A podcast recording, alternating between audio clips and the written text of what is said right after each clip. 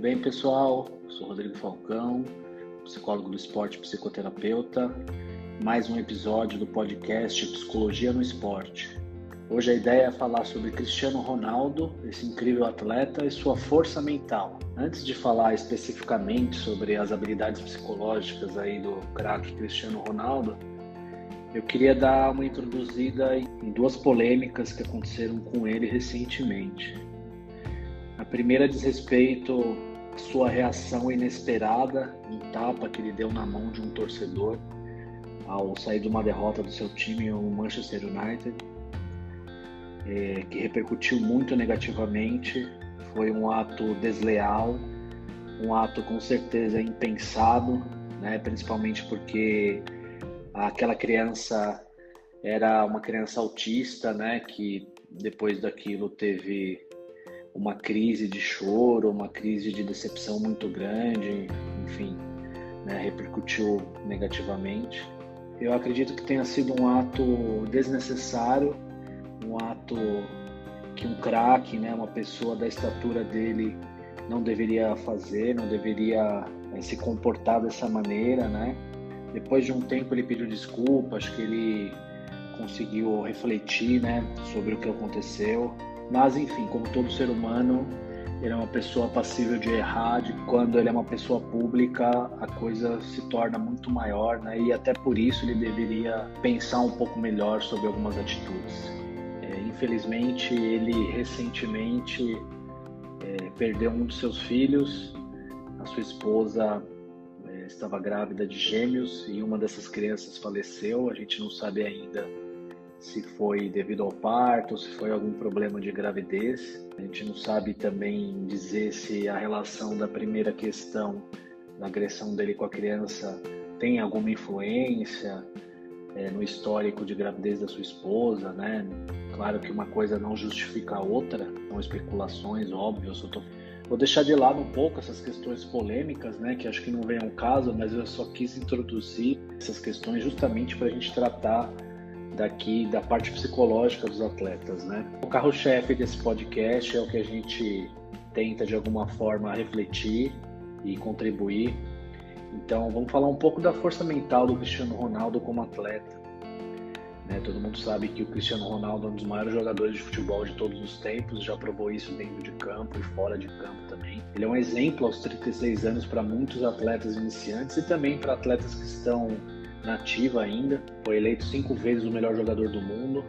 Ele tem mais de 800 gols em 19 anos de carreira, o equivalente a uma média de 42 gols por ano, uma coisa absurda, né, astronômica. Ele é o maior artilheiro do Real Madrid de todos os tempos, 450 gols. É o maior artilheiro da Champions League com mais de 140 gols e é o maior artilheiro por seleções de todo o planeta, com mais de 115 gols, ou seja, os números falam por si. Para conseguir todos esses feitos esportivos é necessário muito mais do que talento, é necessário também habilidades psicológicas acima da média. Em primeiro lugar, tem uma mentalidade vencedora, ele tem uma força mental invejável, ele não se dá por vencido por isso se exige ao máximo e espera isso de seus companheiros. Ele é uma pessoa que, que acredita muito no seu potencial e tem a certeza de que pode ser decisivo. É claro que esse tipo de mentalidade ele foi construindo ao longo do tempo, né? E essas características, por isso também ele tem uma carreira longeva, vencedora, que foi quebrando muitos recordes aí ao longo desse tempo. É fácil perceber a sua mentalidade vencedora quando as coisas não dão muito certo para ele se expressa com muita facilidade. Então, as suas expressões faciais de descontentamento ficam muito claras. Certamente, ele é um atleta que aprendeu muito com as suas derrotas e soube tirar delas ensinamentos para que ele pudesse evoluir pessoalmente. É só lembrar os tempos que o Barcelona reinava na Espanha e no mundo, quando o Real Madrid foi freguês e perdeu muitos títulos para o Barcelona. Segunda característica que mostra o quanto ele tem uma força mental diferenciada é sua autoconfiança. Quem chega num nível que ele atinge dificilmente tem problemas de confiança. Em alguns momentos isso pode ser confundido com soberba ou com arrogância, mas são coisas diferentes. Cristiano Ronaldo é o tipo de atleta que sempre se desafiou. Ele nunca se acomodou com as conquistas, ele tem fome para vencer. E isso só é possível para aqueles que estão dispostos a lapidar o seu talento com muito treino, com muita disciplina e com muita busca por metas pessoais. Todas essas características contribuíram para sua autoconfiança e foram alimentadas por ela de alguma forma. Cada objetivo alcançado alimentou sua autoconfiança, ajudou a se desenvolver. Uma outra atitude que mostra o tamanho de sua força mental é sua automotivação. A automotivação é uma habilidade que anda lado a lado com a autoconfiança. Uma influencia a outra praticamente. Ele tem uma motivação interna muito forte, muito poderosa. Esse atleta chegou muito cedo ao topo da carreira. Ele poderia ter se contentado com os títulos que ganhou jogando pelo Manchester United na sua primeira passagem. Ele foi campeão inglês, campeão da Europa, mas como ele é um atleta com sede de vencer, ele tinha outras ambições maiores. E ele sempre se desafiou a isso, ou seja, ele sempre se motivou a melhorar, a querer mais. A quarta atitude de mentalidade vencedora de Cristiano Ronaldo é sua liderança. Algumas pessoas elas já nascem com capacidades para liderar, Outras pessoas aprendem a se tornar líderes. Esse é o caso do Cristiano Ronaldo, eu acredito. Ao longo da carreira dele, ele foi se modificando e, consciente das suas capacidades físicas, ele foi se tornando um líder técnico dentro dos times que ele jogou, que inspirava seus companheiros por meio de sua habilidade. Agora, mais velho, depois dos 30 anos, ao retornar ao Manchester, os atletas mais jovens acabam se inspirando nele de alguma forma com sua disciplina nos treinos e com seu autocuidado. Ele é um tipo de líder carismático também, que passa confiança aos seus companheiros. Uma outra atitude super importante para uma mentalidade vencedora é o foco. No caso desse atleta, está relacionado principalmente na sua obstinação por melhorar o seu desempenho, por sempre tentar dar o seu melhor e ser o melhor que ele pode. Ele tem uma disciplina extrema ele demonstra isso cuidando da sua alimentação, do seu descanso, da sua recuperação, dos seus treinos físicos durante as férias, por exemplo. É um atleta que teve poucas lesões ao longo de sua carreira. Ele é um atleta que se concentra muito durante as partidas.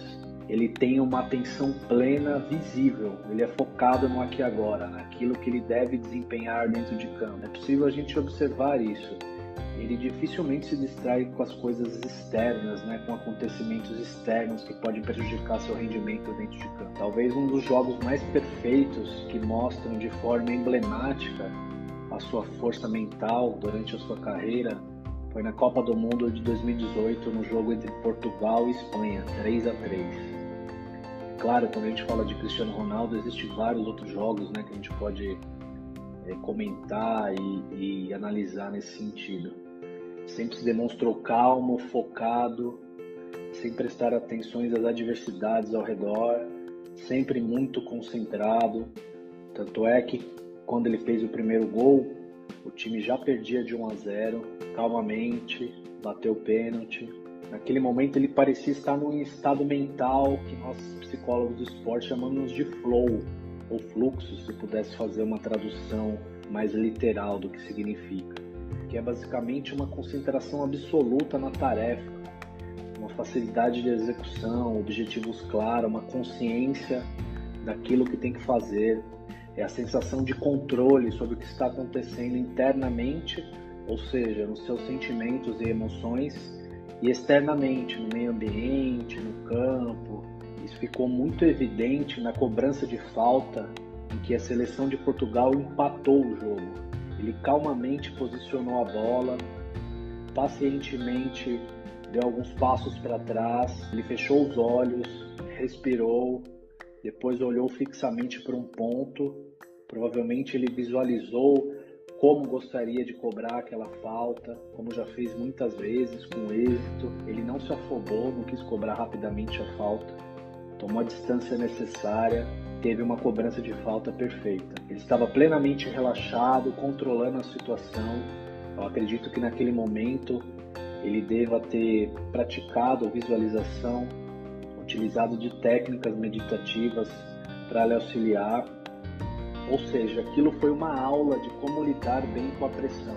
Ou seja, para mim, essa cobrança de falta e seu desempenho durante esse jogo é a união perfeita das capacidades psicológicas, físicas e emocionais em conjunto. Se podemos falar corpo e mente integrados, uma sintonia fina como deveria ser para qualquer atleta.